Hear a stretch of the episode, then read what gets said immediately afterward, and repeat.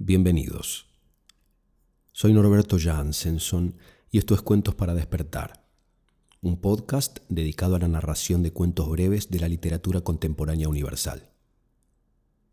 Dicen que los cuentos son para ayudar a los niños a dormir. Yo creo que en realidad son para ayudar a los adultos a despertar. Por eso y por el amor que siento por la literatura de los relatos breves que me ha acompañado durante toda la vida, existe este espacio. El primer cuento de hoy es de una autora, periodista y escritora llamada Sandra Russo. El título del cuento es Soldado de la Independencia. Hacía menos de un año que con Martín nos habíamos mudado a ese semipiso de Olleros y Soldado de la Independencia. Una esquina espléndida, un barrio paquete. Con esa mudanza inaugurábamos la pareja porque hasta el día en el que el flete pasó primero a buscar las cosas de Martín y después las mías por mi departamento, él vivía con otra mujer. Esa mujer tampoco era su esposa, ni la madre de sus tres hijos de la que se había separado hacía varios años.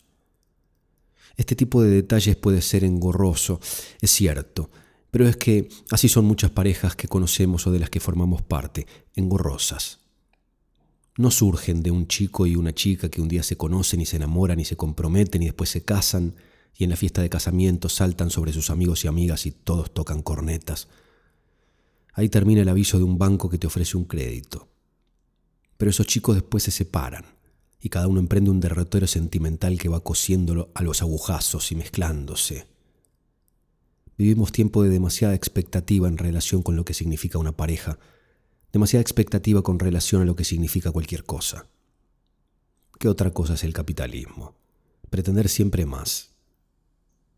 La cosa es que llevamos enroscada al cuello esta larga bufanda de afecto, calentura, ternura, irritación, heridas narcisistas, morbo, contradicciones, anhelos inconscientes, celos, promiscuidad, en fin, todo lo que cargamos encima cuando pasamos los 30 años y seguimos tejiendo hacia adelante y esa mujer con la que dejaba de convivir exactamente el día que empezaba a convivir conmigo era importante en la vida de Martín. Era una novia con la que había pasado largos tiempos complicados, alguien con quien seguramente Martín habría hablado de sus padres, de sus orígenes humildes en Neuquén. De esos temas jamás habló conmigo. Y a esa mujer le fue infiel durante meses. Unos meses infiel conmigo, antes con otras. Me decía que estaba todo terminado como dicen el 99% de los hombres casados o comprometidos, y yo le creía y todavía creo que hacía bien en creerle. Conoces a un tipo que te dice que se está separando de la novia, empezás una relación, te entusiasmas y un día vas a la casa y no está. Te dicen que se mudó. No te atiende el teléfono. Y después te enterás que se mudó a la casa de la novia de la que estaba separándose. Una joya de recuerdo pero yo le creí que le debía esa chance a ella. No podía irse después de tantos años sin probar la convivencia que le venía prometiendo hacía tanto. Yo me corrí, pero en tres meses ya estaba arrepentido y el costo de esa torpeza fue ir directamente de una convivencia a otra.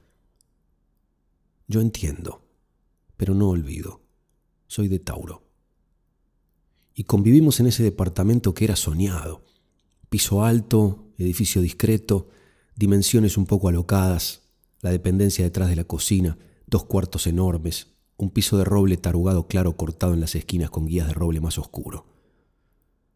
Yo venía de un tercero por escalera en San Telmo, desvencijado, triste y listo para recibir a un huésped depresivo.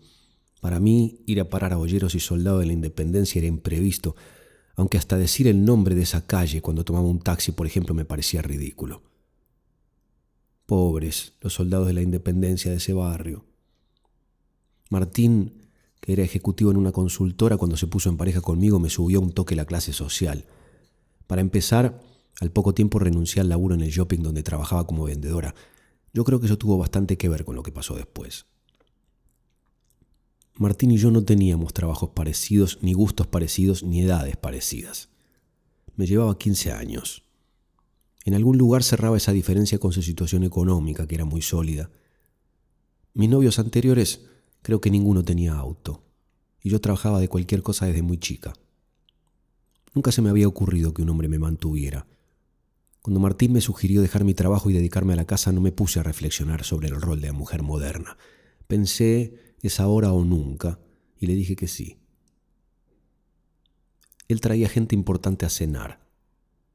Rápidamente aprendí no solo a cocinar cosas presentables, hasta entonces yo no iba mucho más allá de la suprema de pollo y de las que ya vienen rebosadas, sino a poner bien la mesa, a elegir los vinos, a ser buena anfitriona, a preparar tragos, a repasar un poco la biografía de los que venían para no hacer comentarios desubicados.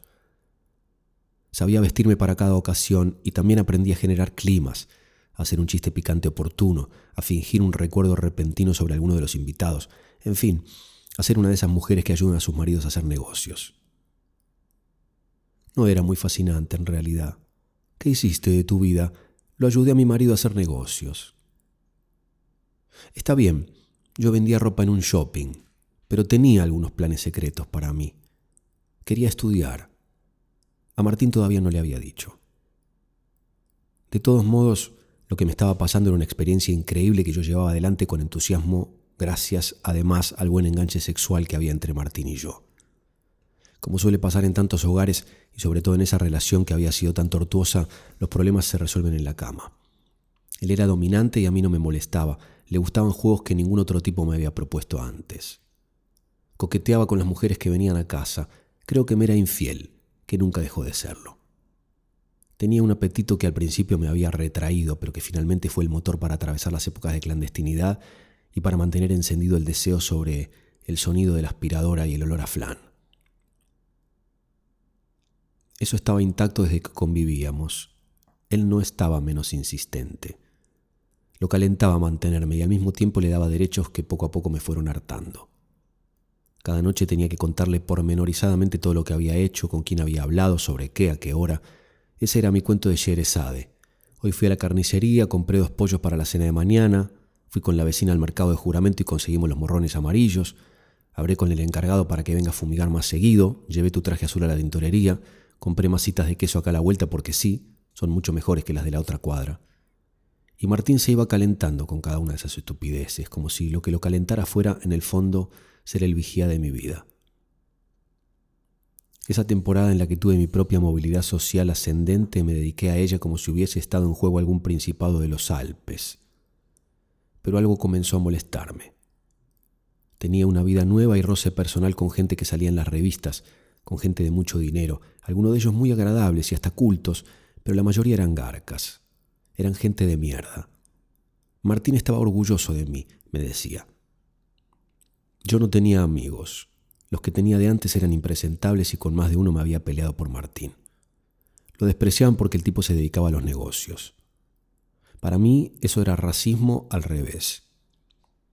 Mis ex compañeras del local del shopping las invité alguna vez a casa, se cayeron de culo y casi me piden autógrafos, pero no tuve más ganas de verlas. Dicen que la envidia daña.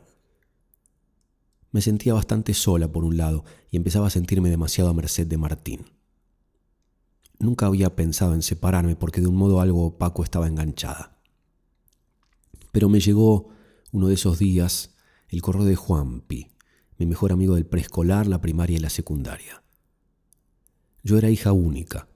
Juanpi Además había sido mi vecino, así que habíamos crecido juntos como chanchos, con desayunos y meriendas compartidas, con vacaciones juntos. Juan Piero, lo más parecido a un hermano que yo tenía. Apenas terminamos el colegio se fue a vivir a Canadá. Allá se había casado, tenía una nena, trabajaba como camionero, vivía en una cabaña que era muy parecida a las casitas que dibujábamos cuando éramos chicos. Cuando vi que estaba por llegar junto con su familia a pasar un par de semanas porque operaban al padre, me iluminé. Me iluminé porque hay vínculos que a uno lo alumbran, que lo alimentan, que le devuelven a su vez cosas propias que había olvidado. Le dije a Martín. Yo le había hablado mucho de Juanpi, le mostraba la foto de su cabaña, de su mujer, de su hija. Los invitamos a cenar. Se me hacía agua la boca de solo pensar en tener una de esas cenas para mí, poder estar de entre casa con un amigo, abandonar un rato el laburo de anfitriona que me había sido asignado. Pensé en el menú, milanesas a la napolitana como las que hacía mi vieja cuando éramos chicos, con queso provolone mezclado en pan rallado, y puré. De postre queso y dulce de batata. Como era una bienvenida, hacía casi cinco años que no nos veíamos con Juanpi cuando vino a presentar a Claire, su esposa, Puse unas guirnaldas del barrio chino en el living y en la puerta de entrada hice un corazón de cartulina rosa en cuyos bordes pegué cinta dorada. Esa noche, antes de que llegaran Juanpi y su familia, Martín estaba tenso. Lo vi salir del baño varias veces. Yo no lo admitía delante de nadie, pero Martín tomaba cocaína. Hasta entonces yo me daba cuenta de los efectos porque había noches que se quedaba en su estudio y no dormía o me contestaba mal. A mí nunca me había gustado la cocaína. Todo el mundo terminaba poniéndose agresivo. El mundo ya es cocainómano. Consumir cocaína es ampliarse la dosis de mundo que te toca. Yo prefería las sustancias evasivas, no las que potenciaban la mierda de alrededor. Pero no me animaba a plantearle el tema a Martín, me hacía la boluda. También porque eran los únicos periodos en los que parecía olvidarse del sexo. No estaba mal un poco de series en pijama. Ese viernes escuchamos el portero y bajé a abrirles. Eran los tres preciosos. Juanpi seguía chispeante y simpático como siempre, como a los cinco, a los diez, a los quince, a los veinte. Los recuerdos afloraban cada dos palabras. Claire era una chica hermosa, un poco etérea, rubia, de trenzas que le coronaban la cabeza como alguna de las hermanitas que cuidaba la novicia rebelde. Hablaba un castellano mechado con francés, pero sus intervenciones eran precisas, muy cómplices de la de Juanpi. Eran felices, se notaba. La hijita era bebé, recién empezaba a caminar, se llamaba Mae. Mirarla me estremeció hasta la médula.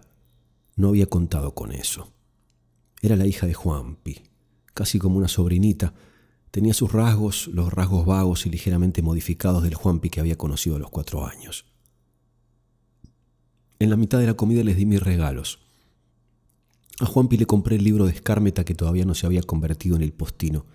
Era Ardiente Paciencia, que un par de meses antes yo había leído sin parar de reírme.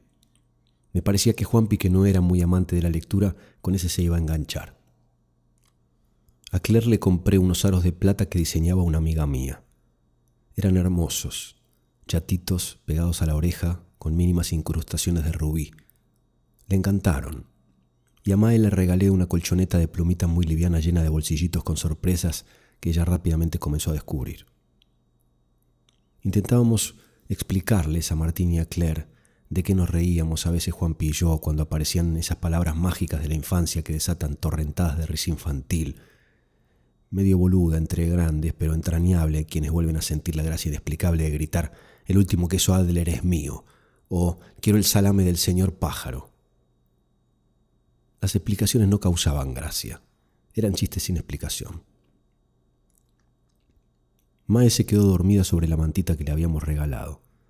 Juanpi y Claire se despidieron cariñosamente de Martín y yo bajé a abrirles. Subí los nueve pisos del ascensor sintiendo cómo me había reconfortado ver a Juanpi y ver que estaba haciendo algo lindo con su vida. Cuando abrí la puerta de servicio, Martín estaba esperándome en la cocina. Ardiente paciencia, dijo, y sin darme tiempo a reaccionar recibí el primer puñetazo en el ojo. A partir de entonces, todo fue un rato de terror y confusión como nunca había vivido ni imaginado antes. Me corrió a las patadas hasta la puerta de la cocina.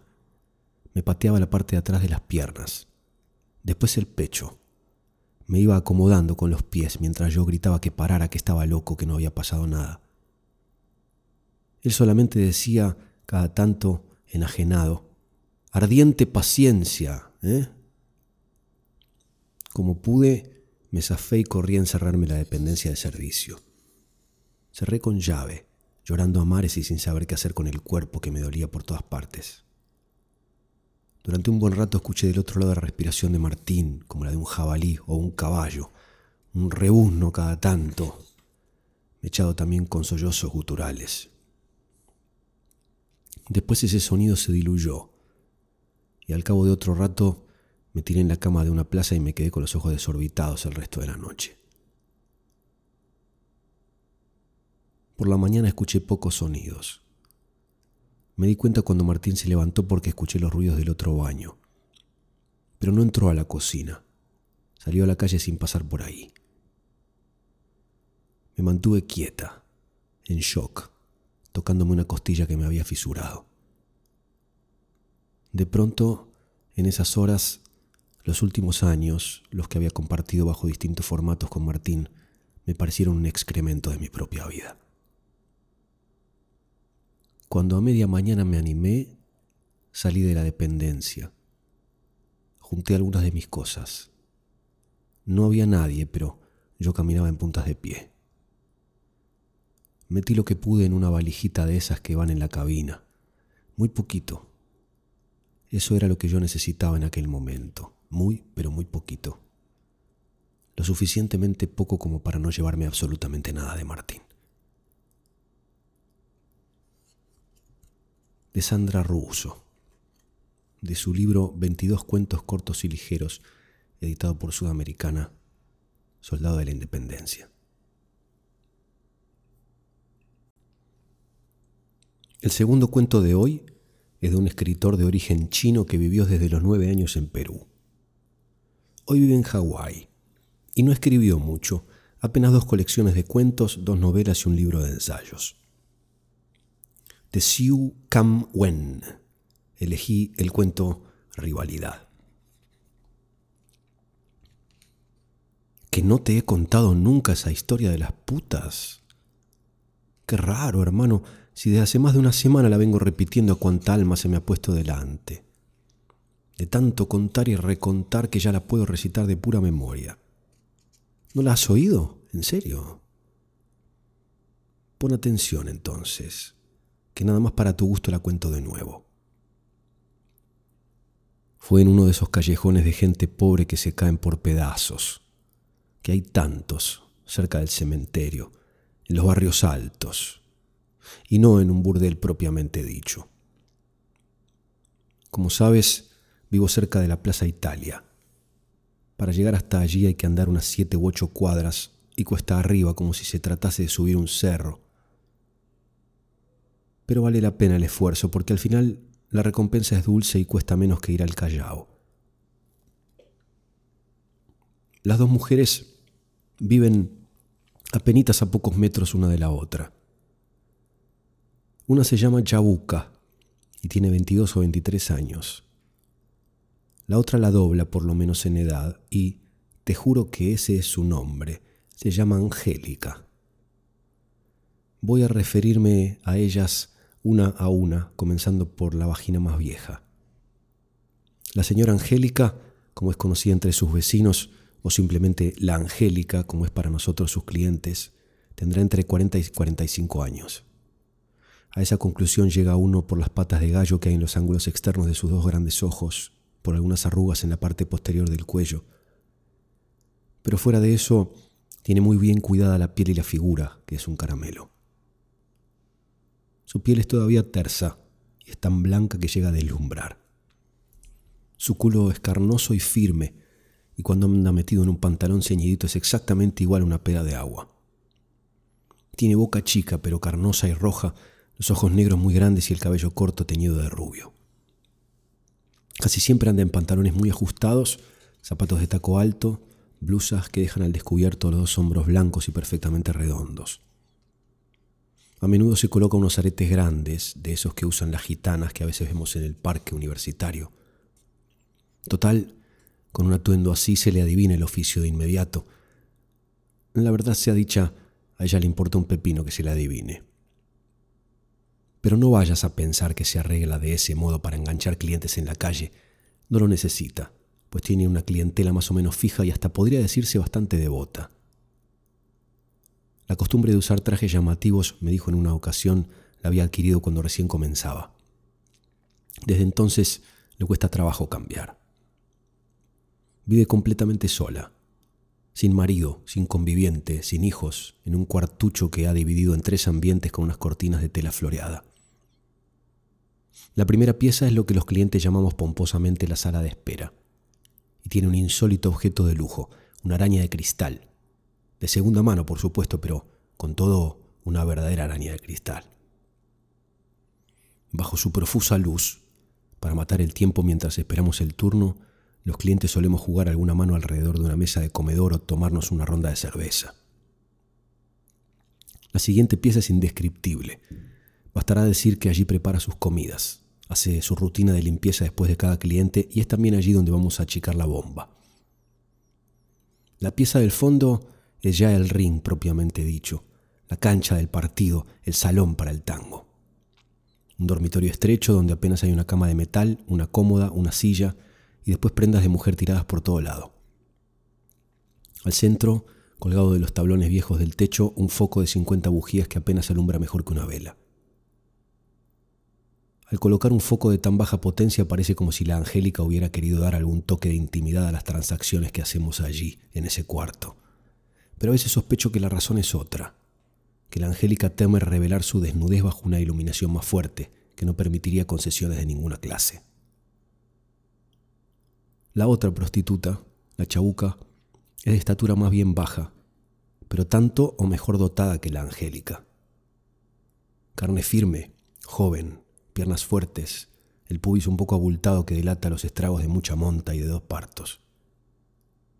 Tiene pelo negro, la piel algo morena, rostro ovalado y una nariz delgada, de perfil delicado. La boca es pequeña, con una expresión siempre hosca, la mirada acerada, penetrante. Su rostro recuerda vagamente al de un halcón. Hasta hace cosa de cuatro años vivió con un matón de adeveras, que ahora está en prisión purgando una sentencia que ella hubiera querido que fuese a perpetuidad. Del primer parto nació una niña, murió al mes de nacida. Después vinieron los gemelos, que ahora tienen cinco o seis años. Uno de los gemelos se llama Beto y el otro Freddy. Son tan igualitos que nunca he podido distinguir a uno del otro. A ellos se les permite andar por toda la casa a excepción del vedado cubículo de su madre, donde a ella la ensillan y la hacen correr el clásico Pellegrini. Te parecerá seguramente raro, hermano, hasta dirás que tengo gusto torcido. Pero mi primer amor, mi primera querencia, por así decirlo, fue la Angélica. Sabía que había dos de su clase en el mismo callejón y que la otra era más joven, más bonita, más provocativa, pero la elegí a ella. Todavía ahora la prefiero antes que a la chabuca, y solo cuando está demasiado ocupada, quiero decir, cuando hay que hacer mucha cola, me resigno y voy donde la madre de los gemelos. No soy el único que tiene esa preferencia. La Angélica no ofrece promesas que su competidora más joven no pueda ofrecer, y quizás más y mejores, pero el sexo no siempre es lo único que los hombres buscamos en las rameras. Muchos de los que van a los burdeles o sus sustitutos son hombres que tienen una pena o una soledad grande o no son felices entre los suyos. Van a los brazos de las rameras no porque realmente necesiten aplacar ese ardor de abajo del vientre, sino porque buscan en ellas algo que no han podido encontrar en su propia casa afecto, cariño, desahogo, qué sé yo. Por mi lado, confieso que la mayoría de las veces que voy donde la Angélica lo hago para no ahogarme en esa depresión maníaca que el doctor dice que tengo.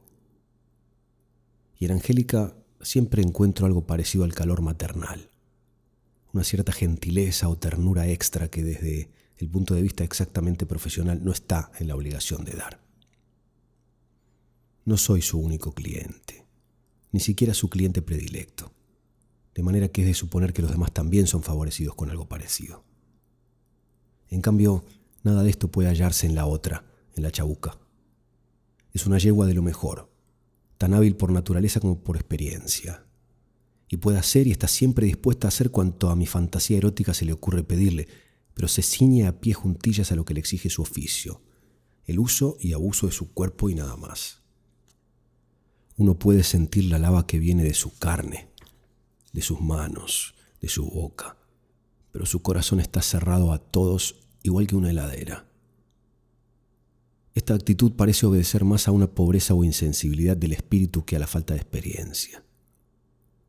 Por otro lado, siempre he dicho que la chabuca se parece a un halcón, por su mirada acerada y penetrante y sus actitudes muchas veces impacientes. A nadie le gustan los halcones excepto a los cazadores, que no somos. La Angélica es charapa, pero ha pasado tantos años en el Callao y en Lima que ha perdido el acento característico de la gente de Iquitos, aunque conserva todavía cierto calor tropical en el timbre de su voz. Al parecer, ha estado alguna vez casada y ha tenido dos hijos. Una vez le pregunté sobre los hijos, que dónde viven ahora, que de qué viven, y la Angélica en respuesta dijo que hace tiempo que murieron. Lo dijo con cierto tono de despecho, un tanto amargada, por lo que deduje que no murieron de verdad, sino figurativamente, nada más para ella. Había comenzado a prostituirse muy jovencita, pero no recuerda exactamente por qué. Solo recuerdo que necesitaba la plata, dijo. ¿Para qué quieres saberlo? Le dije que me había costado varias veces con una chivola que vendía el cuerpo solo para poder comprar cosméticos con el dinero. Yo no soy de esa calaña, afirmó la Angélica. Al menos debió haber tenido la decencia de hacerlo por cosa de la miseria. Si poco sé de la vida de Angélica, menos sé de la vida de la otra. La chabuca no es del tipo de mujeres que gustan de la conversación. Pero entendí mejor su necesidad de prostituirse. Los gemelos. En la casa de la chabuca es un tabú mencionar el nombre de la Angélica. La razón parece obvia. Se siente humillada porque su competidora, a pesar de tener el doble de su edad, atrae más clientes que ella.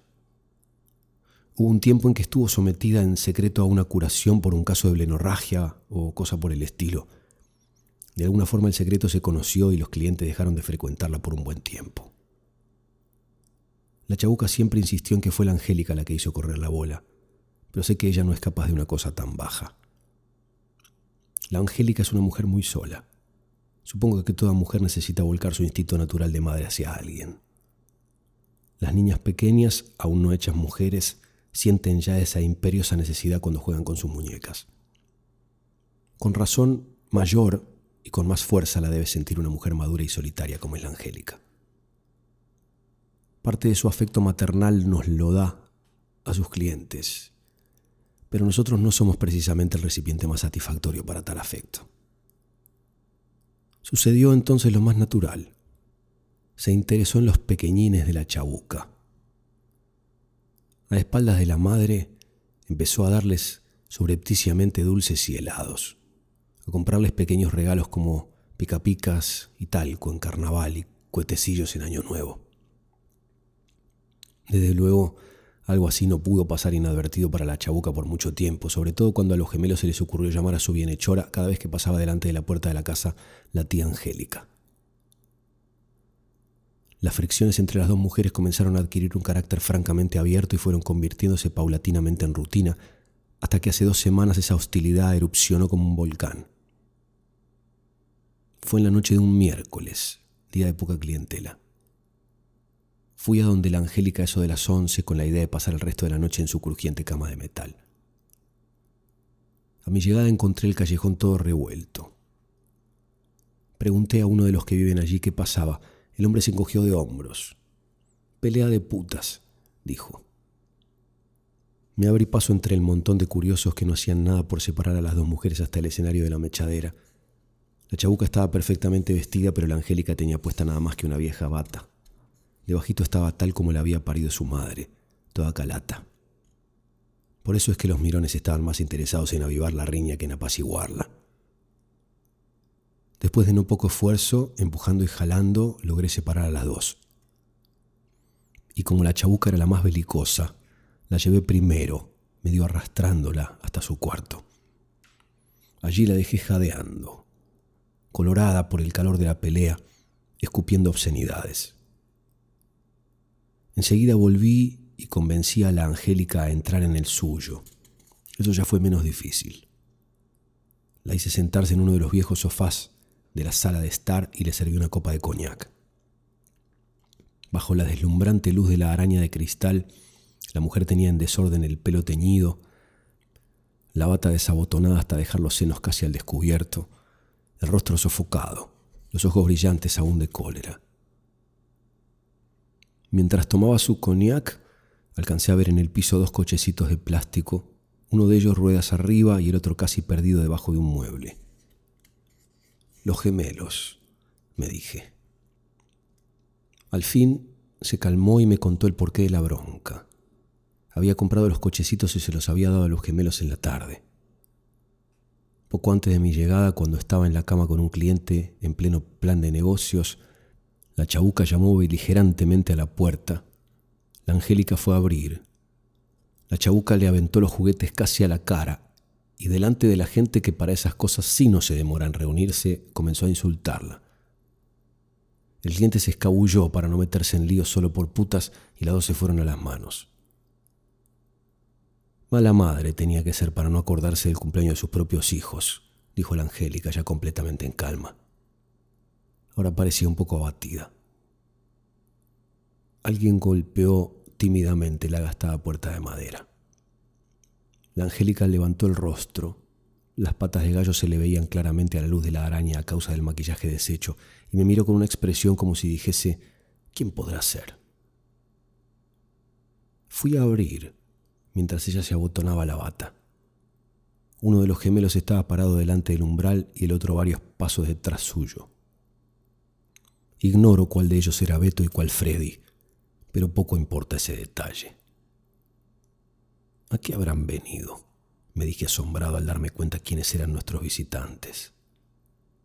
El gemelo que estaba parado delante de la puerta abierta, una osca criaturita, no tenía idea de dónde debía tener las manos. Estuvo unos minutos en el umbral sin decir una palabra. Luego se volvió de repente y echó a correr, seguido por su hermano, que todo ese tiempo había permanecido en las sombras. Lo seguí con la mirada hasta verlo desaparecer dentro de su propia casa y luego cerré la puerta, conmovido.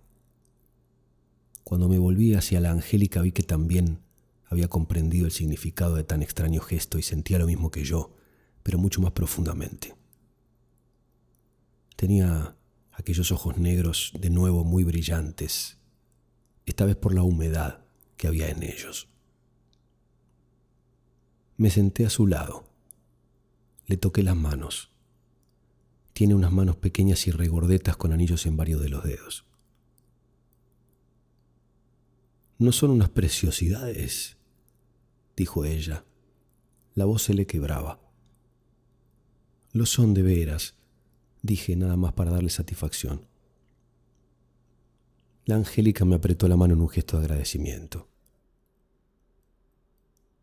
No es que me avergüence de ser una ramera, dijo luego de un rato con cierto dejo de tristeza, pero no te imaginas cuánto me alegra que los hijos de mi hija no fueran hembras. Había oído antes rumores acerca de un supuesto parentesco entre la Angélica y la Chabuca pero era la primera vez que alguna de ellas me lo confirmaba de sus propios labios. De Xiu Cam Wen, de su libro Cuentos Completos, Rivalidad.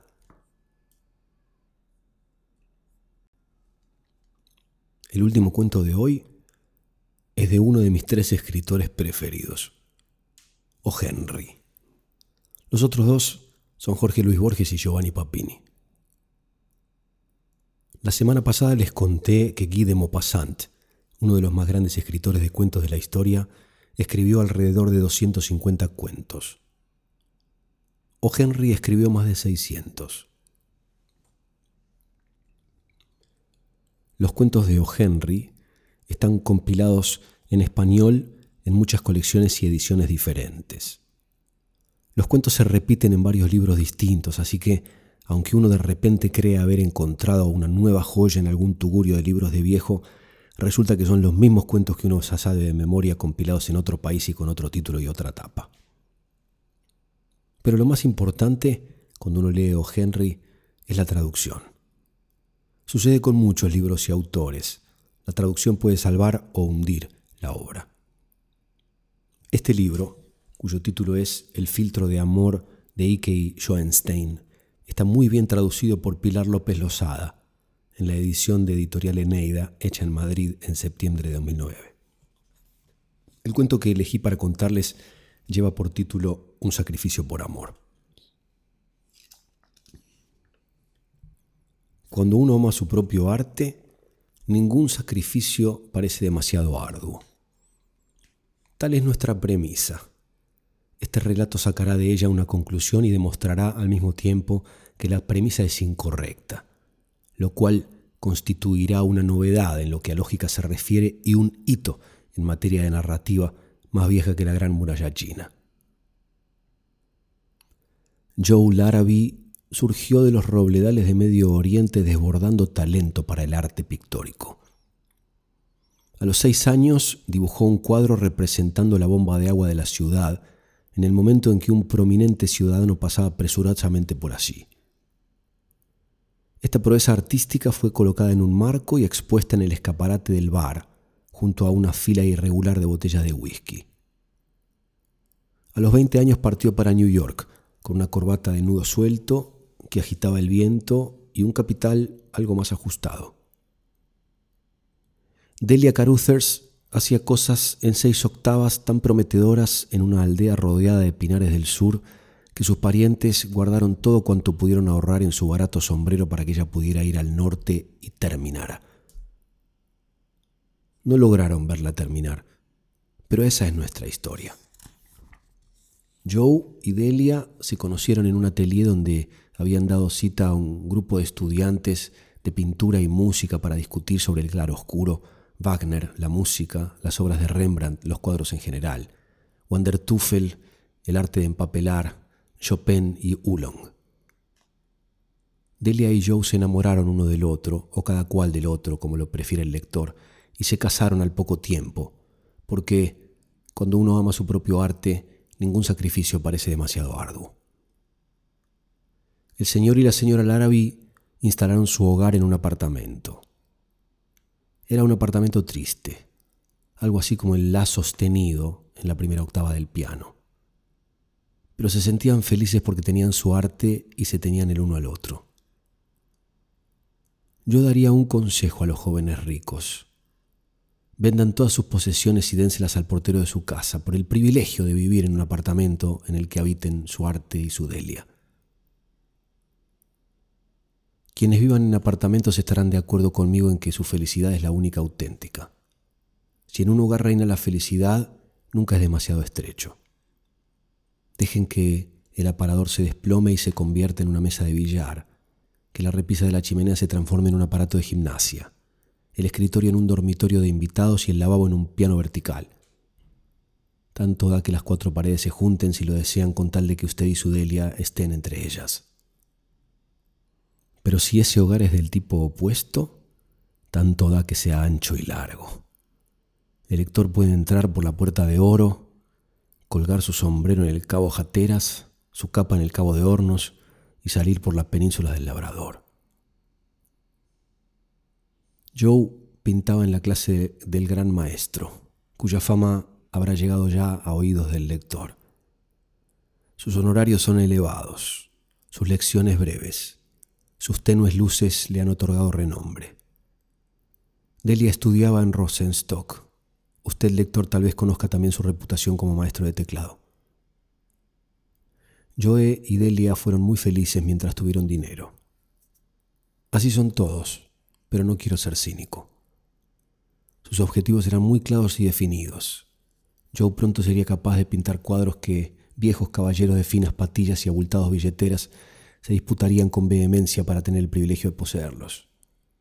Delia se familiarizaría con la música y se tornaría luego desdeñosa con el arte de la bella combinación de los sonidos hasta el punto de que cuando viera que las entradas para un concierto se quedaban sin vender, podría negarse a salir al escenario alegar un dolor de garganta y comer tranquilamente langosta en un distinguido restaurante de la ciudad. Pero lo mejor, en mi opinión, era la vida hogareña en el minúsculo apartamento, las vehementes y animadas conversaciones que tenían lugar después del estudio cotidiano, las acogedoras cenas y los reconfortantes y ligeros desayunos, el intercambio de ambiciones, ambiciones entretejidas con la del otro miembro de la pareja, ya que de lo contrario serían deleznables la ayuda e inspiración mutuas y, perdóneseme la sinceridad, las aceitunas rellenas y los sándwiches de queso a las once de la noche. Pero al cabo de algún tiempo, el arte arrió banderas. Así sucede a veces, aun cuando no haya ningún guardabarreras encargado de hacerlo. Todo salía y nada entraba, como dice la gente vulgar. Faltaba dinero para pagar los honorarios del señor maestro y a Herr Rosenstock. Cuando uno ama su propio arte, ningún sacrificio parece demasiado arduo.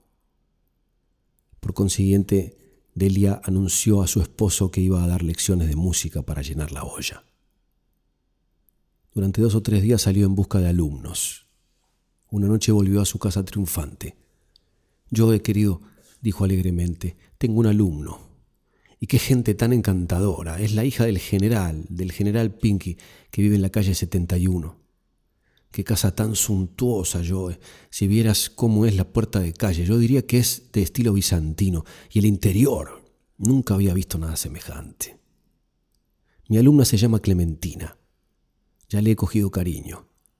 Es delicada, viste siempre de blanco y tiene unos modelos encantadores y sencillos. Apenas tiene 18 años. Debo darle tres lecciones semanales. Imagínate, Joe, me pagarán 5 dólares por lección. Eso no me importa, porque cuando haya conseguido dos o tres discípulos más, podré reanudar mis lecciones con. Rosenstock. Vamos, no quiero ver más esa arruga entre tus cejas, querido. Cenemos algo sabroso. Eso está muy bien en lo que se refiere a ti, Del, repuso Joe atacando una lata de guisantes con un cuchillo y un tenedor. Pero, ¿qué me dices de mí? ¿Crees que voy a permitir que vayas de un lado a otro para ganar tu sueldo mientras yo coqueteo con las regiones del arte superior? No, te lo juro por los huesos de Benvenuto Cellini. Creo que podría vender periódicos o empedrar las calles y ganar un par de dólares. Delia se le acercó y se le colgó del cuello. Querido Joe, eres un tonto. Debes continuar tus estudios. No sería lo mismo si yo dejara la música y me pusiera a trabajar en alguna otra cosa. Mientras enseño, aprendo. No me aparto de mi música. Y con 15 dólares semanales podemos vivir como millonarios. No debes pensar en abandonar al señor maestro. Está bien, aceptó Joe, tendiendo la mano hacia el plato azul de verduras, pero detesto que des lecciones. Eso no es arte, aunque eres lo suficientemente buena como para hacerlo. Delia dijo, cuando uno ama su arte, ningún sacrificio es demasiado arduo. El maestro puso por las nubes el boceto que hice en el parque, comentó Joe, y Tinkle me ha dejado colgar uno de esos cuadros en su escaparate. Quizás venda uno si los ve algún idiota adinerado. Estoy segura de que lo venderás, repuso Delia, y ahora demos las gracias al general Pinky y a este asado de ternera. Durante la semana siguiente, los Larrabee desayunaron temprano. Joe se hallaba entusiasmado con unos bocetos de efectos matinales que estaba pintando en Central Park, y Delia lo despedía desayunado, mimado, elogiado y besado a las siete de la mañana. El arte es una amante seductora. Muchas veces cuando regresaba eran las siete. Al terminar la semana, Delia, con tímido y lánguido orgullo, ronjó triunfalmente tres billetes de cinco dólares sobre la mesa de 20 por 30 centímetros que ocupaba el centro de la sala de dos por tres metros del apartamento. En ocasiones, dijo Delia con cierto hastío, Clementina me exaspera. Temo que no practica lo suficiente y tengo que repetirle todos los días las mismas cosas. Además, siempre viste de blanco y resulta aburrido, pero el general Pinky es un anciano encantador. Ojalá pudieras conocerlo, Joe. A veces se presenta cuando estoy practicando con Clementina y se queda parado frente al piano. Es viudo, ¿sabes? Acariciándose la barbilla blanca. ¿Cómo van las semicorcheas y las fusas? me pregunta siempre. Si vieras el revestimiento de madera de la sala, Joe, y los cortinajes, y Clementina tiene una tosecita tan cómica. Confío en que sea más fuerte de lo que parece. Me estoy encariñando con ella. Es tan atenta y educada.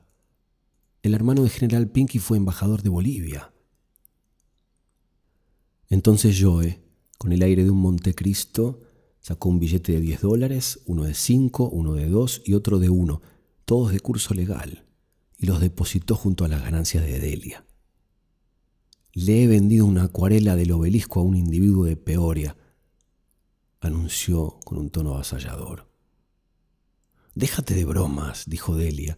De Peoria, nada menos. Como lo oyes. Me gustaría que lo hubieras visto de él. Es grueso, usa una bufanda de lana y montadientes de pluma de ave. Vio el dibujo expuesto en el escaparate de Tinkle y creyó al principio que era un molino de viento. Pero se portó bien y lo compró, pese a todo. Me encargó otro, un óleo de la estación ferroviaria de la Caguana. Tus lecciones de música, Creo que el arte radica todavía en eso. Cuánto me alegro de que hayas seguido pintando, dijo Delia sinceramente. Estás llamado a triunfar, querido. Treinta y tres dólares. Nunca habíamos tenido tanto dinero. Esta noche cenaremos ostras. Y filé miñón y champán, añadió Joe. ¿Dónde está el tenedor para aceitunas?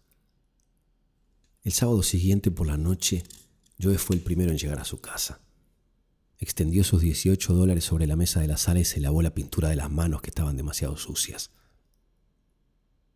Media hora después llegó Delia con la mano derecha envuelta en un informe amasijo de tiras y vendajes. ¿Qué te ha pasado? preguntó Joe después de los saludos usuales. Delia se echó a reír pero sin demasiada alegría. Clementina insistió en comer un emparedado de queso y cerveza después de la lección, explicó. Es una chica tan extraña. Emparedados de queso y cerveza a las cinco de la tarde, imagínate. El general estaba allí. Si le llegas a ver correr en busca del tostador, Joe, como si no hubiese una sola criada en la casa. Me he dado cuenta de que Clementina no tiene muy buena salud. Está tan nerviosa. Al servir la tostada dejó caer gran parte de ella hirviendo aún sobre mi mano y mi muñeca. Me dolió muchísimo, Joe. La pobrecita se apenó tanto, pero el general Pinky, Joe, el anciano, casi se vuelve loco. Se lanzó escaleras abajo y envió a alguien, no sé si al cocinero o alguna otra persona del servicio a una farmacia para que trajeran un ungüento y vendajes. Ahora ya no me duele tanto. ¿Qué es esto? Preguntó Joe, tomándole con ternura la mano a Delia y tirando de los algodones que tenía debajo de la venda. Es algodón con aceite calcáreo, repuso Delia. Joe, vendiste el otro cuadro. Había visto el dinero que estaba sobre la mesa. Que si lo vendí, replicó Joe. Pregúntaselo al caballero de Peoria. Hoy se llevó el de la estación. Y aunque no está seguro aún, es probable que me encargue el paisaje de un parque y una vista del Hudson. ¿A qué hora te quemaste la mano de él? Creo que eran las cinco, respondió su mujer quejumbrosamente. La plancha, es decir, la tostada, fue retirada del fuego a esa hora. Es digna de ver la cara del general Pinky Joe cuando... Siéntate aquí un momento, de él, dijo Joe. La acompañó hasta el sofá. Se sentó a su lado y la rodeó con sus brazos. ¿Qué has estado haciendo estas últimas dos semanas, Delia? preguntó. Ella afrontó valerosamente la situación durante unos instantes, con ojos llenos de amor y obstinación, y murmuró vagamente un par de frases sobre el general Pinky, pero al fin bajó la cabeza y brotaron la verdad y las lágrimas. No pude conseguir ningún alumno, confesó, y no podía soportar la idea de que abandonaras tus lecciones. Por eso acepté un empleo como planchadora de camisas en esa enorme lavandería de la calle 24. Creo que hice muy bien en inventar al general Pinky y a Clementina, ¿no crees? Y cuando una muchacha de la lavandería apoyó esta tarde una plancha caliente sobre mi mano, dediqué todo el trayecto hasta casa para inventar la historia de la tostada. No estás enojado, ¿verdad, Joe? Si no hubiese conseguido ese trabajo, tú no habrías podido venderle tus cuadros al caballero de Peoria. No era de Peoria, dijo Joe lentamente. Bueno, ¿qué importa de dónde fuera? Qué inteligente eres, Joe. Bésame. ¿Qué te hizo sospechar que yo no le daba lecciones de música a Clementina? No había sospechado nada hasta esta noche, dijo él, y no lo habría sospechado nunca, de no haber sido porque esta tarde mandé desde el cuarto de máquinas estos restos de algodón y este ungüento para una muchacha que se había quemado la mano con una plancha en el piso de arriba. He estado trabajando para alimentar la caldera de ese lavadero durante las dos últimas semanas. Pero entonces tú no... Tanto mi comprador de Peoria como el general Pinky son creaciones del mismo arte, dijo yo, pero de un arte que yo no llamaría ni pintura ni música. Ambos se echaron a reír y Joe comenzó. Cuando uno ama su propio arte, Ningún sacrificio parece...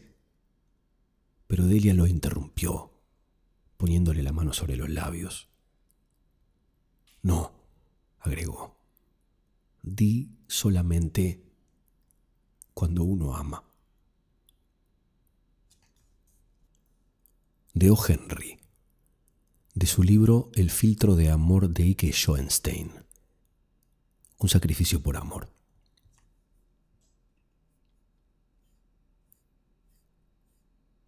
Así llegamos al final de otro episodio de Cuentos para despertar. Quiero agradecerle a Walduter, la librería, por acompañarme en este proyecto. Walduter es, a mi criterio, la mejor librería de Argentina, con un stock tremendo de libros nacionales e importados y un servicio de libros importados a pedido sin trámites complicados. Walduter está ubicada en Avenida Santa Fe 1685 en Buenos Aires y también online en www.walduter.com.ar. Walduter se escribe W-A-L-D-H-U-T-E-R, www.walduter.com.ar. Les pido disculpas porque mi voz está un poco tomada por unas cosquillas que me produce una carraspera o una tos que me asaltó durante diferentes momentos en este capítulo. Tuve que cortar más veces de lo normal para refrescarme un poco la garganta, pero no se me pasó. Así que van a notar la voz un, poco menos clara que de costumbre. Espero que sepan comprender. Les pido que sigan escribiéndome, compartiendo, recomendando, escribiendo reseñas del podcast en cualquier plataforma que elijan, en sus muros de Facebook, en Twitter, donde quieran. De esa forma van a ayudar mucho, como lo están haciendo, al podcast a mantenerse a lo largo del tiempo y a crecer. Nos encontramos en el próximo episodio. Muchas gracias a todos.